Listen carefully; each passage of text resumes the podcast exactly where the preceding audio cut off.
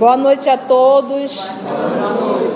Hoje o nosso estudo de número 10 da obra Paulo e Estevão. Nós estamos em Jerusalém.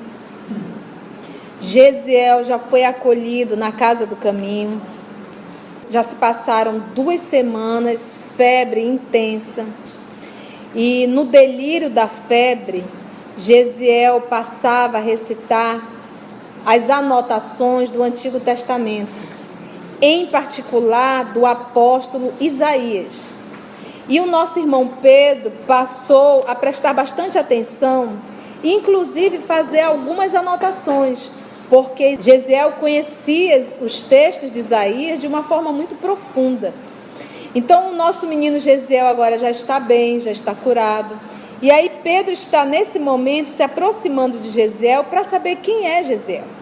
Então, a semana passada, ele perguntou de uma forma assim, muito cuidadosa, é, disse assim: Olha, eu percebi que você tem profundo conhecimento do profeta Isaías. Aonde você auriu toda essa informação? Por um acaso foi, foi com seus pais? De onde você é? Aí ele diz: Meu pai era filho dos arredores de Sebaste, descendia da tribo de Sacar. Então ele vai se apresenta dizendo que ele estudava, o pai estudava e que ele, Gesiel, também estudava. A própria mãe evangelizava eles dentro de casa. Mas ele fala aqui que para ele, quando ele diz assim, a mim, porém, Isaías sempre me impressionou profundamente pela beleza das promessas divinas de que foi portador, anunciando-nos o Messias sobre cuja vinda tenho meditado desde a infância. Aí vem. Simão Pedro esboçou um sorriso de viva satisfação e disse: Mas não sabes que o Messias já veio? Então nós estamos aí nesse momentinho desse diálogo em que ele fala do Messias. Vamos fazer a nossa prece? Divino amigo Jesus, amor de nossa vida, queridos amigos espirituais aqui presentes, mais uma vez iremos iniciar o estudo da obra Paulo e Estevão. E nesse momento em particular, vamos acompanhar o trabalho de Pedro nessa evangelização e na divulgação do teu evangelho para o nosso querido Gesiel.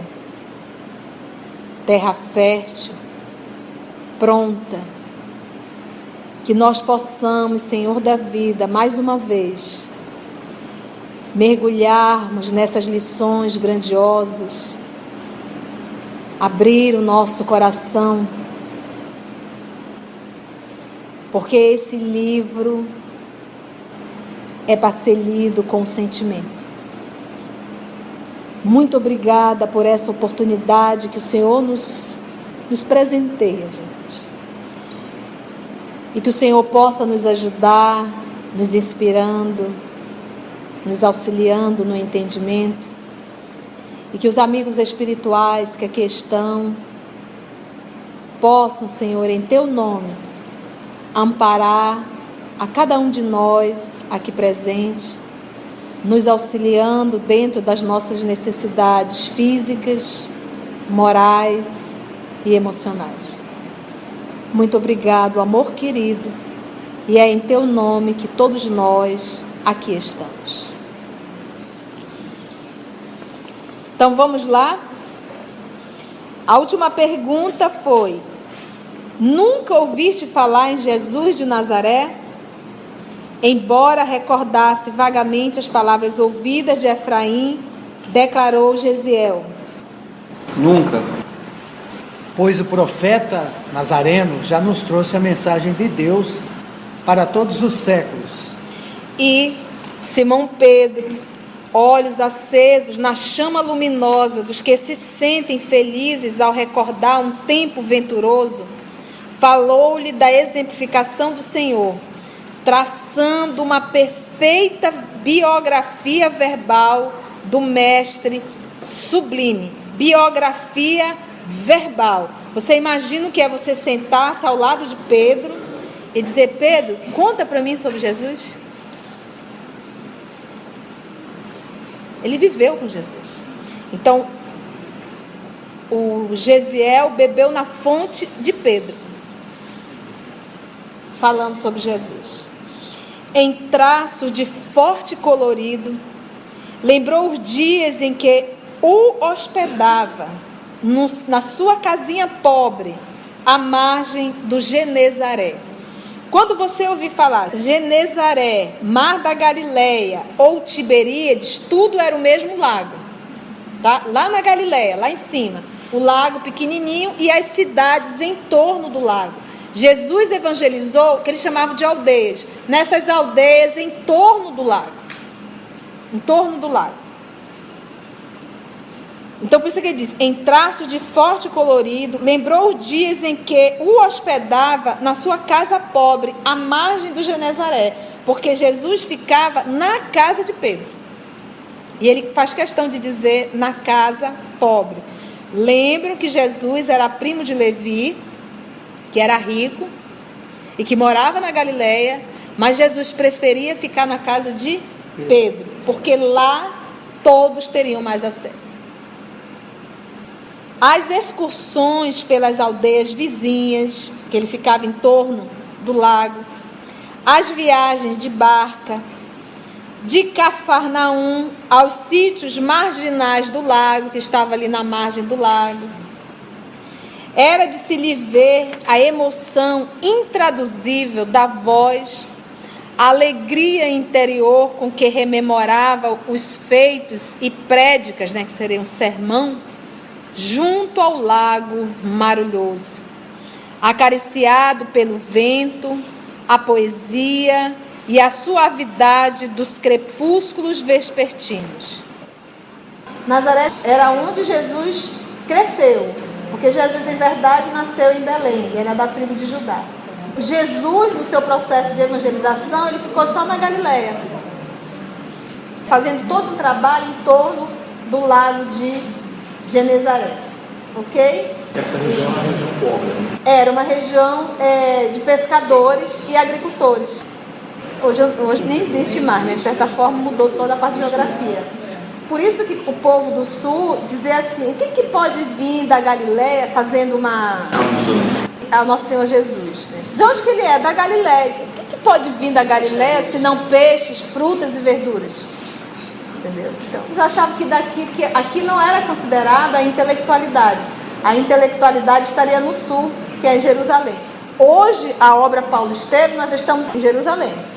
Porque Pedro não ficou na Galileia, acabou vindo para Jerusalém e foi aqui que foi aberta a casa do caminho. Então, ele, só para voltar aqui, olha, olha só, são várias informações aqui. Era de se lhe ver a emoção intraduzível da voz, a alegria interior com que rememorava os feitos dos sermões junto ao lago marulhoso, acariciado pelo vento a poesia e a suavidade dos crepúsculos vespertinos. Então aqui ele nos diz que Jesus não pregava na sinagoga, que Jesus pregava ali na beira do lago e sempre no finalzinho da tarde. Esse era o horário da pregação do nosso Senhor Jesus todos os dias. Foram três anos intensos de divulgação do Evangelho, da Boa Nova. Então ele voltava no finalzinho da barca, já tinha ali uma multidão aguardando e ali ele evangelizava. A imaginação viva do apóstolo sabia tecer comentários judiciosos, sensatos e brilhantes ao evocar um leproso curado, um cego que recuperava a vista, uma criancinha doente prestes restabelecida. Gesiel bebia-lhe as palavras inteiramente empolgado, como se houvesse encontrado um mundo novo. A mensagem da boa nova penetrava-lhe o espírito desencantado como um bálsamo suave. Quando Simão parecia prestes a terminar a narrativa, não pôde conter-se e perguntou: E o Messias? Onde está o Messias? Há mais de um ano, exclamou o apóstolo, apagando a vivacidade com a lembrança triste. Foi crucificado aqui mesmo em Jerusalém, entre os ladrões.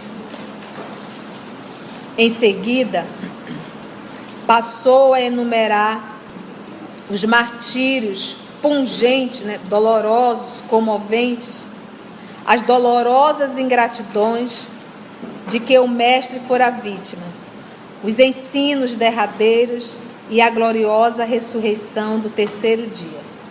Depois, falou dos primeiros dias do apostolado, dos acontecimentos do Pentecostes e das últimas aparições do Senhor no cenário sempre saudoso da Galileia distante. Como nós estamos estudando, vamos ver o que é Pentecostes.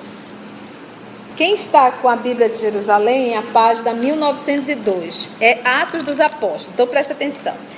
João, Tiago, Mateus e Levi escreveram o Evangelho falando de Jesus, todos os três anos de trabalho de Jesus. Atos dos Apóstolos já é tudo o que aconteceu depois da morte de Jesus. Então, Atos foi escrito por quem? Por Lucas. Nós vamos conhecer isso aqui. A pedido de quem? De Paulo de Tarso. Então, como o Pentecoste aconteceu depois da crucificação de Jesus, então nós vamos encontrar onde? Em Atos, tá? Então está em Atos dos Apóstolos, capítulo 2. O Pentecoste. Então, o que, que era o Pentecoste? Nota aí. Era uma festa, todos os hebreus realizavam, para comemorar o recebimento do Decálogo, que é os Dez Mandamentos. A Páscoa é a comemoração da libertação do povo que viveu no Egito. Essa libertação do, do, povo do Egito é a Páscoa. Logo depois da Páscoa, se não me falha a memória, 50 dias depois, eles comemoram o Pentecoste, que era o que? O recebimento do Decálogo. São os dez mandamentos. Então, esse período aqui, o, eles estavam no Pentecoste. Então, estava tendo uma comemoração em Jerusalém. Então, todos os judeus que estavam em outras cidades, todos os hebreus que estavam em outras cidades, vinham para Jerusalém, para o templo de Jerusalém, porque na cabeça deles, Deus estava dentro do templo. Então tinham que ir para o templo e fazer todo o ritual de comemoração em Jerusalém. Por isso que na Páscoa, todos eles saíram da Galiléia, migraram, vieram, inclusive Jesus, vieram para Jerusalém para fazer a comemoração da Páscoa. Jesus saiu da Galiléia, entrou em Jerusalém, vocês devem lembrar que ele entrou em Jerusalém, foi recebido como um rei. Aplausos, colocava os, os lírios, né, os, os ramos, né, e ele em cima do jumento. Então aqui, 50 dias depois já era o Pentecoste, era uma comemoração dos irmãos hebreus. O que, que aconteceu? Vamos lá. Tendo-se completado o dia de Pentecostes, que é 50 dias depois da Páscoa, estavam todos. Isso aqui eu estou vendo na, na Bíblia, tá? Na Bíblia. Tendo-se completado o dia de Pentecostes, estavam todos reunidos no mesmo lugar. De repente veio do céu, presta atenção aqui. Veio do céu um ruído, aí ele coloca, como o agitasse de um vendaval impetuoso. Surgiu um é, que encheu toda a casa onde se encontrava. Apareceram-lhe então línguas como de fogo. Aí o povo imagina realmente uma língua, fogo, sobrevoando sobre a cabeça das pessoas. Então é uma metáfora, é uma simbologia. Língua, idioma, fogo, espírito. Porque eles são hebreus, então eles falam dentro de uma simbologia muito grande. Língua aqui, no caso, é idioma mesmo, sons, olha só. Isso, eles estão falando de línguas como de fogo para dizer o que aconteceu aqui. Ó. Que se repartiam as línguas e que pousaram sobre cada um deles. Então, tudo isso daqui foi para a introdução para dizer isso aqui. Ó. E todos ficaram repletos do Espírito Santo, que é o Espírito de Deus, e começaram a falar em outras línguas conforme o Espírito lhe concedia a exprimirem. Agora, olha só. Achavam-se então em Jerusalém judeus piedosos, vindo de todas as nações que há debaixo do céu. Com o ruído que se produziu, a multidão acorreu e ficou perplexa, pois cada qual os ouvia falar, os doze, em seu próprio idioma. Então pensa aqui, tem aqui alguém que fala o francês, alguém que fala o alemão, alguém que fala espanhol, alguém que fala o mandarim, e de repente cada apóstolo começa a falar na língua ao qual eles identificam. Olha, ele está falando francês. Olha, ele está falando mandarim. Tem um tradutor, né? Não, porque existia, como era uma comemoração, tinha pessoas de várias nacionalidades, de vários lugares. Existe, nós vamos encontrar isso na, na mediunidade. É o fenômeno de xenoglossia. Nomezinho complicado, né? Xenoglossia. O médium entra em um transe e ele passa a falar uma língua, um idioma que não é a dele. E que ele não sabe esse idioma. Os apóstolos começaram a falar em línguas. Olha, ele diz: olha, qual os ouvia falar em seu próprio idioma. Estupefados e surpresos, o pessoal que estava vendo diziam: Não são acaso galileus todos esses que falam? Como é, pois, que os ouvimos falar, cada um de nós, no próprio idioma de que nascemos? Fica bem claro. E aí vai embora, ele vai dizendo cada cidadezinha, tal, tal. Então aqui deixa bem claro que a, a língua que eles falavam, o idioma que era falado, era compreensível. Então aqui realmente era um fenômeno de xenoglossia. Nesse momento, na comemoração do Pentecoste, houve esse fenômeno.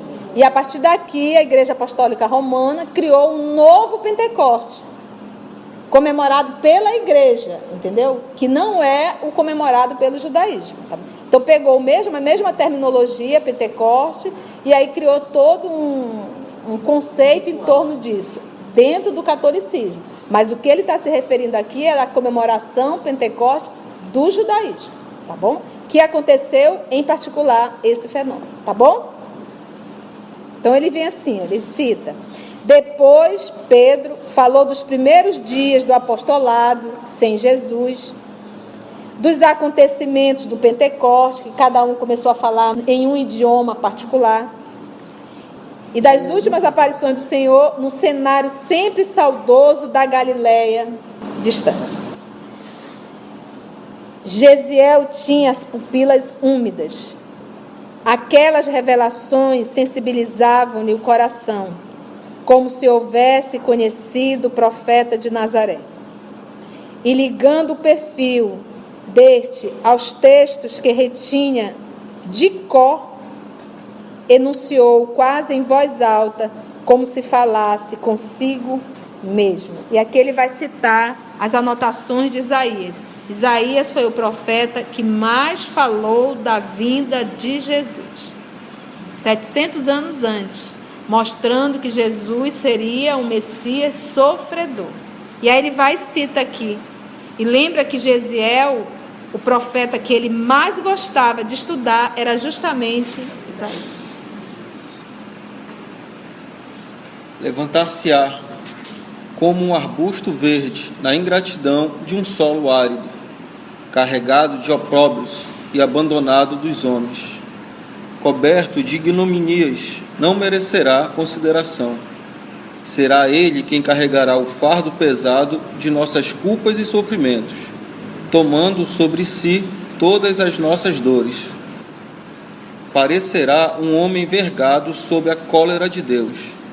Humilhado e ferido, deixar-se-á conduzir como um cordeiro, mas, desde o instante em que oferecer sua vida, os interesses do Eterno hão de prosperar nas suas mãos. Vamos só comentar então. Levantar-se-á como um arbusto verde na ingratidão de um solo árido, uma planta. Verde, mas o terreno ainda árido. O terreno é quem? Povo. Somos nós. E ele o ramo verde. Por isso que se fazem isso com o ramo verde, o que farão? Tem uma citação carregado de desprezo, né? E abandonado dos homens. E Jesus, quando foi crucificado, ele ficou o quê? Sozinho. Sozinho.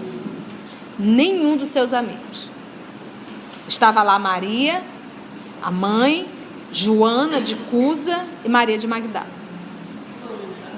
A pedido de Maria, vem cá.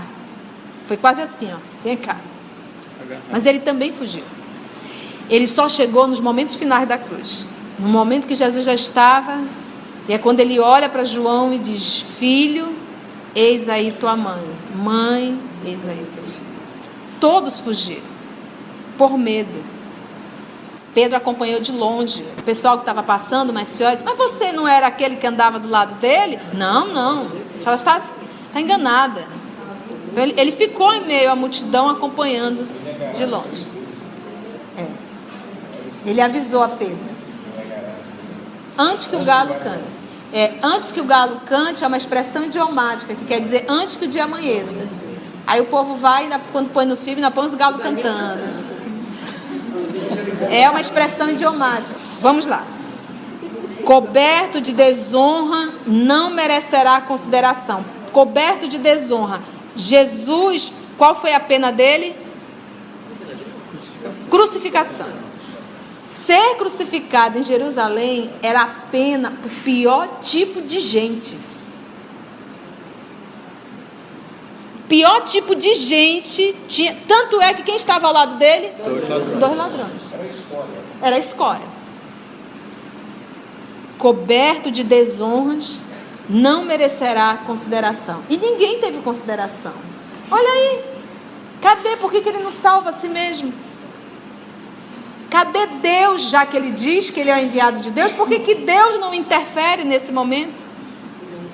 Dentro da crença do judaísmo, se eu estou prosperando é porque Deus me ama. Se eu deixei de prosperar é porque Deus não me ama. Tem muita religião pregando sinal hoje. Prosperar, prosperar, prosperar, prosperar. Não tem nada a ver. Então aqui era a, a cruz era uma desonra. Nós vamos ver Paulo falando aqui com Estevão aqui na frente. Continua ainda. E tudo isso aqui está no Antigo Testamento. Gesiel está citando.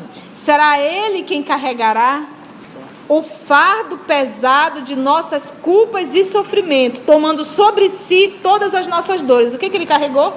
A cruz. A cruz. Aonde está o teu tesouro, aí também estará o teu coração. E cada um procura aquilo que lhe apraz. Então, o, o irmão que é o missionário, que está na condição de um líder, é responsável? É. Mas quem procurou também o é. Porque, em verdade, aquilo, de certa forma, me compraz. Quer ouvir aquilo, né? Quero ouvir aquilo. Eu estou em busca de quê? De dinheiro. dinheiro. Pronto. Do poder. E eles negociam, Deus é negociante, ele é comerciante para ele. Essa semana eu estava É, meditando em torno disso. Nós vivemos em um planeta tão adoecido, gente, que existem irmãos nossos que usam o nome de Deus para se beneficiar materialmente. E aí eu me recordo de uma pergunta que Kardec faz e os espíritos respondem bem assim para ele: Como ousas, assim mesmo, para Kardec, como ousas pedir satisfação a Deus? Como ousa? Você vê o respeito. Quanto mais evoluído o espírito, mais o seu respeito ao Pai. Entendeu? Então isso mostra o nosso nível. Mas foi avisado falsos profetas. Fala, filho. Qual é a mensagem do Roberto de Campos, lá o Judas Iscariotes, que fala exatamente disso que você está falando. Entendeu? Nós o criticamos, né? Ela no final ele fala, né? Mas estão vendendo Jesus ali no varejo ou na casa. Verdade. Né? Isso aí. Pior que é mesmo. Mas eu queria fazer uma indagação aqui, se você me permite. Isso prova, aqui com essas colocações de, de Gesiel, né? Que os nossos irmãos lá tinham pleno conhecimento. Né? Sim. Então eu entendo aqui a dor moral que estava sentindo pelo povo que tinha conhecimento, né? E crucificaram esse ser que até então estava tomando conhecimento, é verdade? É, é aquilo. Tudo estava escrito, tudo informando a vinda do Messias, mas ninguém acreditou. Essa semana me questionaram e eu também tinha feito. Que foi você, Foi Nenel, eu. que questionou, né? Na sexta passada eu perguntei, tia, mas se eles estavam vendo isso, por que eles só viam o outro? Aí É. no blog de manhã tinha. É, é, exatamente, exatamente. Nós conhecemos o Evangelho? Conhecemos. Vivemos? Não. Então não mudou muita coisa. Então todo mundo tinha isso aqui de cor. Olha só, o próprio Gisel diz, ele sabia isso aqui tudo de cor. Ele está falando aqui, ele está dizendo tudo de cor. Mas, vamos lá. Parecerá um homem então curvado sob a cólera de Deus, humilhado e, fe... e sobre a cólera de Deus é porque como ele não estava é, merecendo, vamos dizer, como ele não estava sendo um rei, teria sido esquecido de Deus, sobre a cólera de Deus. Parecerá um homem curvado sob a cólera de Deus. Humilhado e ferido, deixar-se-á conduzir como um cordeiro. Porque vocês já viram quando o cordeiro, ele vai o que? Em silêncio total. Por isso que Jesus é chamado do cordeiro de Deus. E porque também, além do silêncio, é porque em toda a Páscoa você tem que sacrificar um cordeiro. E é tão interessante assistindo uma aula do Haroldo, ele nos diz assim, que não era só você comprar um cordeiro e sacrificar, você tinha que comprar um cordeiro semanas antes da Páscoa. Você teria que conviver com o cordeiro dentro de casa. Era, era, exatamente. Para você, para você amar, aprender, entendeu? Afeiçoar, para você, né? exatamente, para aí sim você fazer o sacrifício. Então, só, só pode, realmente para que venha a ter um, um sacrifício é necessário que haja um sentimento de amor. Porque lembra do, do Abraão, quando foi Abraão que teve que sacrificar? O filho, Isaac? Exatamente, não teve que sacrificar e era o filho. Entendeu? Então o sacrifício ele requer um preço. Então por isso, exatamente, por isso a necessidade de conviver. Então nessa, nessa Páscoa, quem foi o cordeiro sacrificado? Por isso que ele conviveu os pecados do mundo. Porque o objetivo realmente do sacrifício era para aliviar os pecados, né, os erros.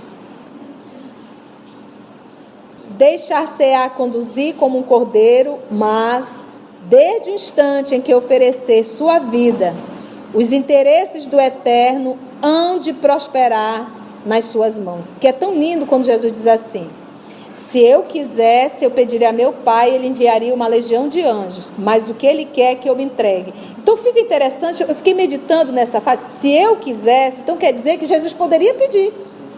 E Deus iria até atendê-lo. Mas ele diz: Eu não vou pedir, eu quero fazer a vontade dele. Cara, isso é um nível de consciência. Então isso serve um pouco para a gente, que a gente faz muito pedido. E às vezes o pai atende, mas não é o melhor para a gente.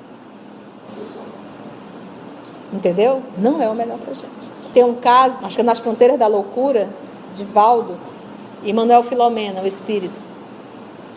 E era uma mãe, mãe e um pai, filho único. O menino adquiriu uma febre e o médico disse: olha, no máximo oito horas de vida.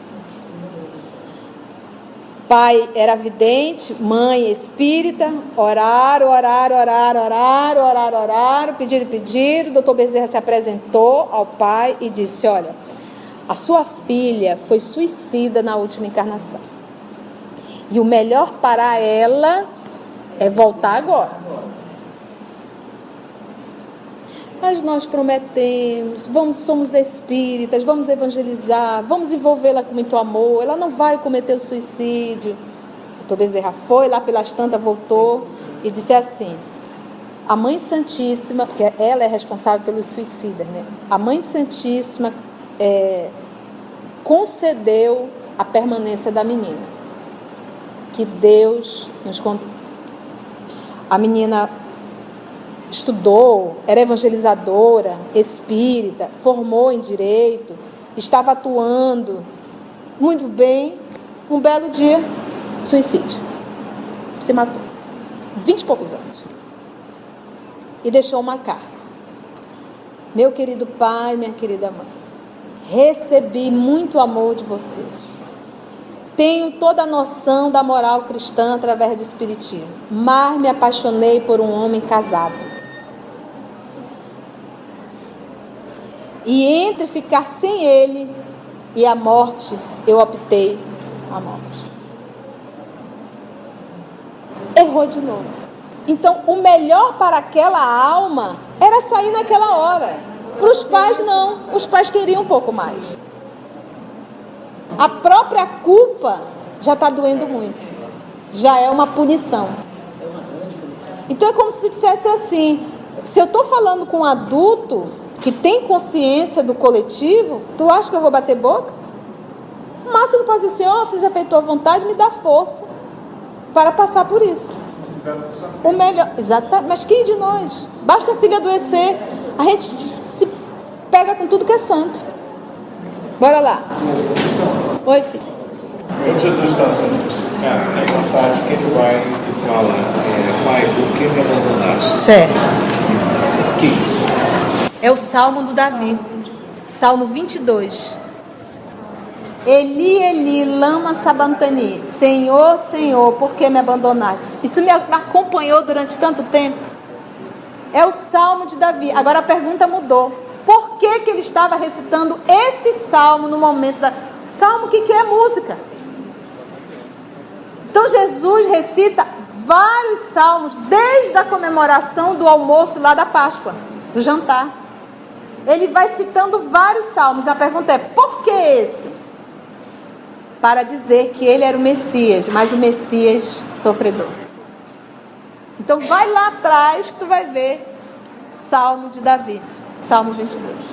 Eli, Eli, lama sabatani. Então, nem momento, Senhor, por que me desamparaste? É para acabar. Ele estava cantando. Tanto é, tanto é que ficou para a grande massa esse sofredor que estava aí, coitadinho, foi abandonado. Né? A, a, a grande massa se vê desse jeito, até ter essa informação. O Espiritismo é a terceira revelação. A primeira foi Moisés, a segunda foi Jesus e a terceira é a doutrina espírita, que vem reviver e nos ensinar tudo, coisas novas que Jesus não pôde ensinar. Deixou sobre parábola.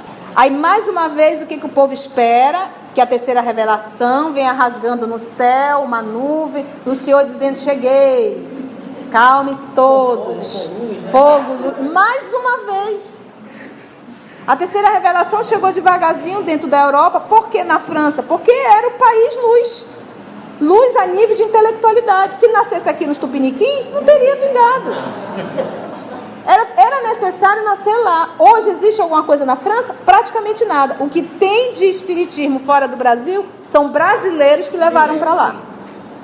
São brasileiros que levam para lá. Mas em compensação, dentro do Brasil, pela vontade do nosso Senhor, foi aonde tomou uma maior proporção. E aí diz os espíritos: o espiritismo não é a religião do futuro, mas é o futuro de todas as religiões. Então, todas as religiões no futuro vão entender a reencarnação, vão entender a, comunicabilidade dos espíritos, vai entender a pluralidade dos mundos. Chega um momento que você não tem mais o que dizer para a ciência.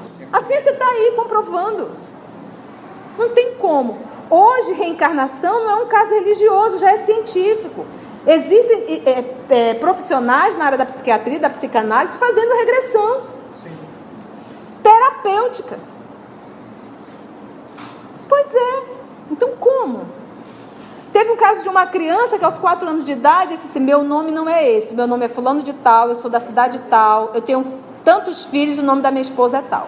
A mãe levou o menino para quem? Psicólogo. Tá doido, menino de 4, 5 anos. Surtou. E eu sou bombeiro. E ainda dizia, eu sou bombeiro. É. Pois é, e ele, ele, né, e ele falou. Aí a psicóloga achou assim que para a cabeça de uma criança eram tantas informações com datas, nomes, que ela decidiu ir até essa cidade e achou. Tinha. Agora, imagina ele de 4 anos de idade olhando para uma mulher de 40 e você é minha esposa. Ela ficou tão constrangida. Aí ele falou de um sinal, um sinal que ela tem, ou tinha, não sei se já desencarnou, num lugar que não dá para ver. E ele disse: Você tem um sinal no local tal, assim, assim, assim. Pronto. A mulher disse: É ele. Oi, amor. tu já pensaste com 4 anos de idade? Então não, não tem mais. Então, ou seja, no futuro, todas as religiões passarão a entender o óbvio. É. E o caso daquela menina na Índia também, né, Conceição? Que ela disse que aquela família não era dela, que a família dela realmente, pai, mãe, marido, irmãos estavam numa outra cidade que era assim, assim, assim. E a família ficou desesperada, né? Aí foram e levaram ela realmente. Né? Aí ela disse, essa daqui, ela agora é mulher, mas ela foi meu marido. E saiu dizendo, meu marido. e- Então, e isso para entender são casos raros, mas a misericórdia divina permite justamente para comprovar a, a imortalidade da alma, a imortalidade da alma. Mas graças a Deus a gente não lembra, senão ia dar uma confusão. Não lembra não. Acho que só uma coisa Simão, então, admirado de tanto conhecimento dos sagrados textos, terminou Simão dizendo: Vou buscar-te os textos novos. São as anotações de Levi sobre o Messias redivivo. Levi é quem? Mateus. Essa informação tem alguma importância? Muito. Muitas. Para um teólogo, isso aqui é. Tá cheio. entendeu? Vou buscar. Nós estamos em que ano? 34. 34. Então, no ano de 34, já havia as anotações de Mateus, mostrando bem claro que o primeiro evangelho a ser escrito foi de quem? De Mateus. O que, que a ciência diz? Que o primeiro evangelho foi de Marcos, no ano de 60. Então, hoje, fazendo escavações, estudo, é, avaliando as anotações, disseram assim: olha, talvez o primeiro evangelho não tenha sido o de Marcos, talvez o de Levi. Então, eles estão ainda chutando. E nesta obra aqui é revelado que o primeiro evangelho é o de Messias. Dizer que sim, Gustavo, mas como é que tu garante? Porque tem várias informações aqui que, para a época, estariam erradas. Por exemplo, começaram a desconfiar que o primeiro evangelho não é de Marcos de 2000 para cá. A obra é de 1940 e 39 40. Então tem várias anotações. A mesma história de Corinto. A rua de Corinto era suntuosa. Vamos fazer a escavação em Corinto. Descobriram que a rua de Corinto era de mármore. E bote suntuosa nisso. Então tem várias informações aqui que nós vamos estudando e foi necessário tempo para comprovar o que estava escrito aqui. Perguntar? Realmente pergunto porque o João Marcos ainda era bem jovenzinho. Sim, sim, sim. É, mas eles falam que João Marcos veio a escrever no ano 60. E aqui já deixa bem claro que não. E em breves minutos, o apóstolo lhe punha nas mãos os pergaminhos do evangelho. Pergaminho era escrito aonde? Couro do. Série do Carneiro. Exatamente. Gesiel não leu, devorou. Porque aquilo ali para ele não era novo. Ele estava reencontrando Jesus. Porque Gesiel é um espírito evoluído. Gesiel não leu, devorou. Assinalou em voz alta, uma a uma, todas as passagens da narrativa, seguido pela atenção de Pedro, intimamente satisfeito. Terminada a rápida análise, o jovem advertiu. Encontrei o tesouro da vida. Preciso examiná-lo com mais vagar. Quero saturar-me da sua luz, pois aqui presinto a chave dos enigmas humanos. Olha como a alma quando está preparada. É igual quando você pega o livro dos Espíritos. Você vai ler o livro dos Espíritos, você começa a ler. Você, Meu Deus, eu acho que eu já estudei isso aqui. Você não quer mais parar. Porque aquilo vai, vai, vai, vai, vai. Eu já estudei isso aqui. Tem a impressão que você vai só relembrando. E foi isso que ele disse. Quando ele pegou, ele disse, meu Deus, agora eu vou estudar mais detidamente. Encontrei o tesouro da vida, preciso examiná-lo com mais vagar. Quero saturar-me da sua luz, pois aqui presinto a chave dos enigmas humanos. Quase em lágrimas, leu o Sermão da Montanha. E diz o nosso Humberto de Campos, na obra Boa Nova, que o Sermão da Montanha, Levi anotou na hora. Jesus falando e ele com pergaminho, tinta e pincel em mãos. Sermão da Montanha do Pai Nosso. É, o Pai Nosso também. As bem-aventuranças, né? As bem-aventuranças. Tudo uma vez, tudo, porque é uma sequência, é uma sequência. E ele fala logo depois disso, que- depois de um diálogo que ele teve com Tiago, onde Tiago se disse assim, Senhor, é, acho que foi Tiago, não me lembro agora. Nós vamos estudar no Boa Nova, que ele dispensou um que era aleijado, o outro que não sei o quê. Por isso que Jesus veio com a bem-aventurados, bem-aventurados os aflitos, porque eles herdarão. Eu acho que quem, acho que foi Tiago, quem fez essa indagação para o Senhor fez. "Hum", porque é como se estivesse falando para ele. Todos são convidados ao Evangelho. Em seguida, ambos, quase em lágrimas, leu o Sermão da Montanha, secundado pelas comovedoras lembranças de Pedro. Então ele falava e Pedro vinha e contava um pouco mais, que não estava no Evangelho. As particularidades. Sim. Presenciou podia falar com mais detalhes. Dos doze, os únicos que não acompanhavam Jesus 24 horas, quem lembra? Levi e Judas Iscariotes. Levi e Judas Iscariotes. Isso está na, na, na obra Humberto de Campos. Os demais eram pescadores, Jesus também ia junto. Ficavam 24 horas com Jesus. Então aí Pedro ia contando particularidades que não estavam anotadas. Em seguida, ambos passaram a comparar os ensinamentos do Cristo com as profecias que eu anunciava, que é o que nós fazemos aqui. Pega o Evangelho, vai no Antigo Testamento. O jovem hebreu estava comovidíssimo e queria conhecer os mínimos episódios da vida do Mestre. Simão procurava satisfazê-lo, edificado e satisfeito. O generoso amigo de Jesus, tão incompreendido em Jerusalém, experimentava uma alegria orgulhosa por haver encontrado um jovem que se entusiasmava com os exemplos e ensinamentos do Mestre incomparável. Olha, ele diz que em Jerusalém, ele, Pedro, era o quê? Incompreendido. Oi, filho? A informação é importante. Esse jovem tinha 25 anos. É, bem jovem. Alma preparada. Gesiel, Desde que dei acordo de mim em vossa casa, disse Gesiel, verifiquei que participais de princípios que me não são conhecidos. Tanta preocupação em amparar os desfavorecidos da sorte representa uma lição nova para minha alma. Os doentes que vos abençoo, qual faço agora, são tutelados desse Cristo que eu não tive a ventura de conhecer. olha a consciência dele. Ele já diz que os tutelados, é, que os são tutelados, mas não de Pedro, mas de quem? Pedro. O mestre amparava a todos os sofredores e nos recomendou que o mesmo fizéssemos em seu nome.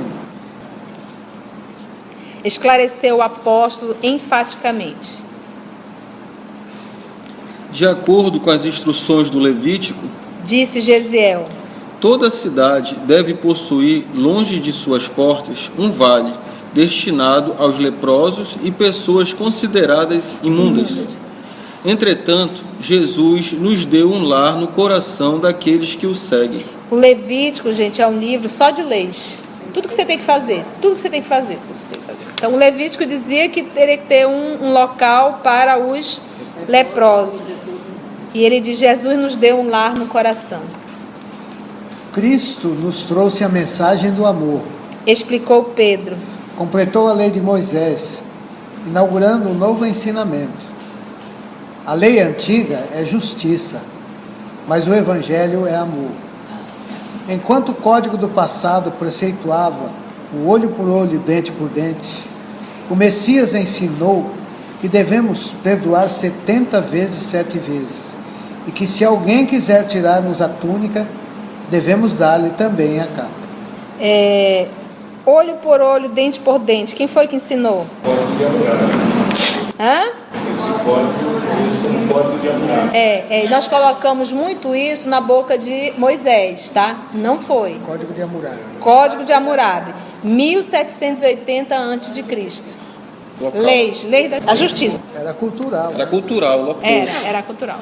Tipo um totem encontrado e ali várias regrinhas. Então, a lei antiga é justiça, mas o evangelho é amor. Enquanto o código, por isso que ele usou o termo código.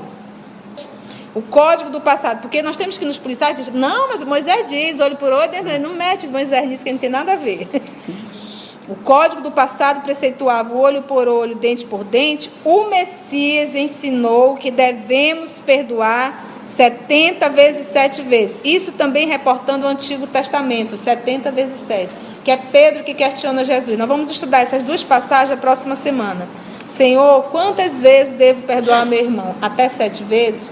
Não te digo sete, Pedro, mas até 70 vezes sete.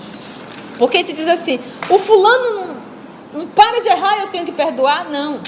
Tu ainda não entendeu que fulano erra, que tu não tem que se incomodar? A lição é o contrário.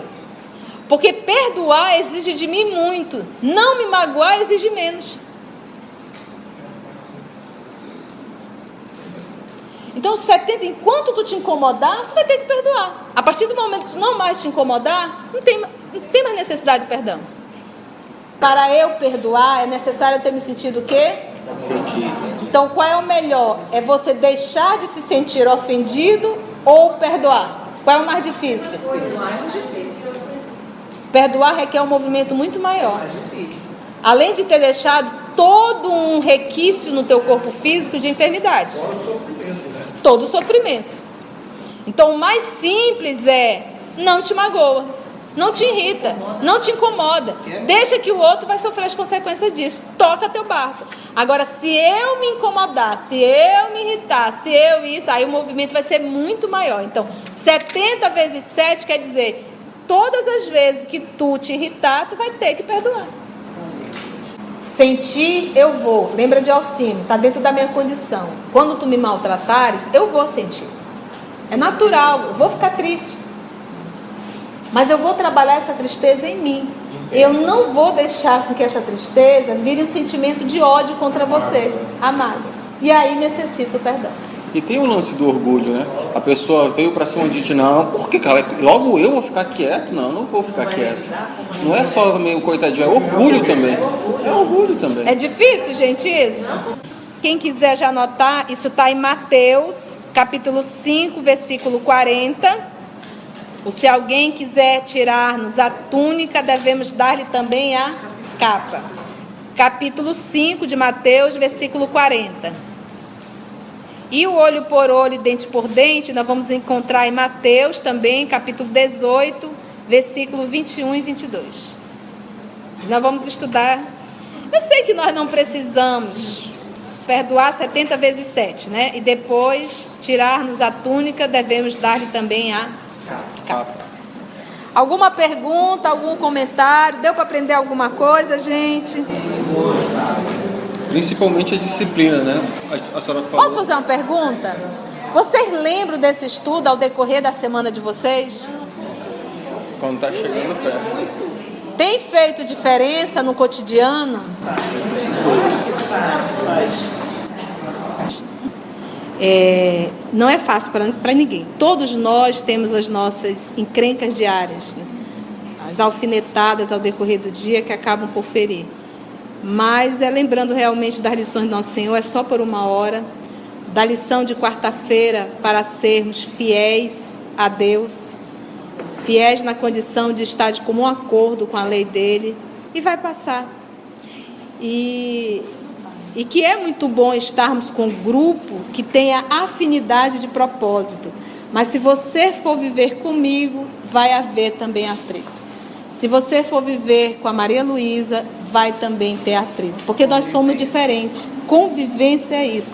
O que está a maturidade da convivência? É eu aprender a respeitar o teu espaço e tu aprender a respeitar o meu espaço. Eu aprender a te amar do jeito que tu és e não do jeito que eu quero. Então, a nossa grande dificuldade do relacionamento é isso: é aprender a respeitar o outro. Porque quem ama, ama do jeito que é. Mas normalmente, por que, que nós sofremos? Porque nós queremos que o outro seja feito à nossa imagem e à nossa semelhança. Quando a senhora falou agora, perguntou né, a gente essa, essa reflexão, eu acho que é o que o, nosso amigo Rei está querendo ouvir também, né? Porque a gente tem que fazer essa reflexão. Eu estou com aquela frase de um dos encontros dos trabalhadores da casa. Só um pouquinho, gente. Esse ano, que é, é perfeita aquela, aquela frase, né? aquela expressão, era assim: Estamos nos amando? Estamos nos amando muito ou apenas estamos nos aturando por uma causa comum, né? Então, quando a senhora perguntou aqui para a gente se isso faz, eu de cara posso responder tranquilamente que infelizmente eu, eu lembro mais quando a Malu coloca a, a, as, as páginas e eu ainda me, ainda me cobro que eu falo, meu Deus do céu, e quando eu chego aqui, quando eu, qual é a página mesmo, hein? Poxa, ela já teve o trabalho de colocar mais cedo. Pois é, então esse prazer de botar mais cedo e olha a minha consideração comigo mesmo, que não é com ninguém, é comigo mesmo. Então, essa autorreflexão acho que é muito legal, porque às vezes a gente está quase que diariamente ou um, semanalmente, mas o que, que a gente está conseguindo aproveitar para parar de querer cobrar do outro? Né? E, e, fazer a tal reforma íntima realmente na gente, né? aprender que ninguém vai virar santo de uma hora para outra. Ah que a gente não vai começar a amar o defeito de todo mundo de uma hora para outra, mas a gente vai deixar de se incomodar. É, e não é amar o defeito do outro, é aceitar. Deixar de se incomodar, assim. deixar de se ofender. É, porque eu vou ter que corre... eu vou ter que responder pelos meus defeitos, mas eu não vou responder pelos defeitos do rei. Nós teríamos que tentar ajudar o outro. Olha, a pergunta dele é interessante. Nós não teríamos que tentar ajudar o outro? Sim, mas você só ajuda o outro quando o outro quer. quer. Você imagina Jesus, quem quer ajuda, por favor, venham, eu ajudo. As pessoas o procuravam e ele ainda indagava: O que queres que eu te faça? Mas aí tem um detalhe: né? o melhor sermão é o exemplo, e é o que Jesus dava. Quando você se corrige, quando você se trabalha e se transforma, você dá exemplo. Exatamente. Mas lembra, se você começa a realizar esse trabalho com o intuito verdadeiramente de querer evangelizar o coletivo, existe uma segunda intenção, o outro. Não é isso. Faça a sua reforma. Faça o seu trabalho. Se o outro vier, bem, se não vier, isso não vai te tirar o sossego. Com certeza, o exemplo arrasta. Isso é, é ponto. Mas nem sempre é assim, porque dependendo do espírito, se o terreno for muito árido, por exemplo, de repente você, dentro da sua casa, isso é uma coisa desde a infância. Os nossos filhos acabam sendo muito reflexo dos pais. Mas se desde a infância, a tua não é, né? Eu nunca chamei. Mas desde a infância é esse período realmente de você poder ajudar a formar essa personalidade. Mas o exemplo, com certeza, é o que mais educa. Vamos orar, gente? Queridos amigos, Vamos aproveitar esse primeiro momento, desacelerar um pouco o nosso pensamento e vamos lembrar de alguma parte do nosso estudo de hoje que nos chamou bastante atenção. Que parte do livro, que lição que mais nos tocou? E dentro dessa reflexão, esse esse tema, esse texto que te tocou, está ligado com o teu sentimento. Então vamos aproveitar o ambiente dessa casa, a assistência dos amigos espirituais que estão envolvendo a cada um de nós nesse momento, para fazermos a nossa oração em silêncio a oração íntima, trancada dentro do teu coração.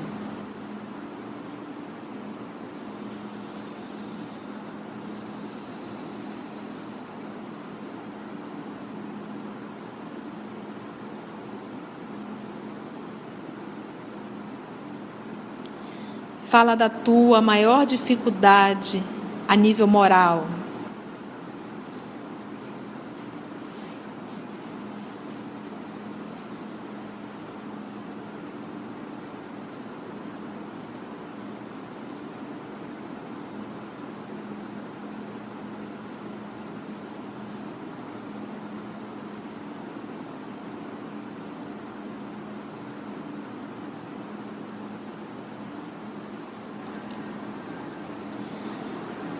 São os nossos pensamentos, Senhor da vida, as nossas ansiedades, os nossos medos, a nossa imaturidade ainda, que o Senhor nos conhece profundamente. Todo esse material que nos foi dado essa noite, nós possamos, Senhor Jesus, refletir ao decorrer da semana e percebermos o quão feliz seremos quando o dia, um dia, começarmos verdadeiramente a viver o que aqui aprendemos hoje. Muito obrigada por essa oportunidade que o Senhor nos concedeu. Muito obrigada pela presença dos amigos espirituais. E te rogamos, Senhor da vida, que nos abençoe, nos fortalece nesse nosso propósito de estudo. E que os amigos espirituais que aqui se fazem presente possam nos auxiliar, nos inspirar e nos conduzir nesse trabalho. Muito obrigada, Senhor.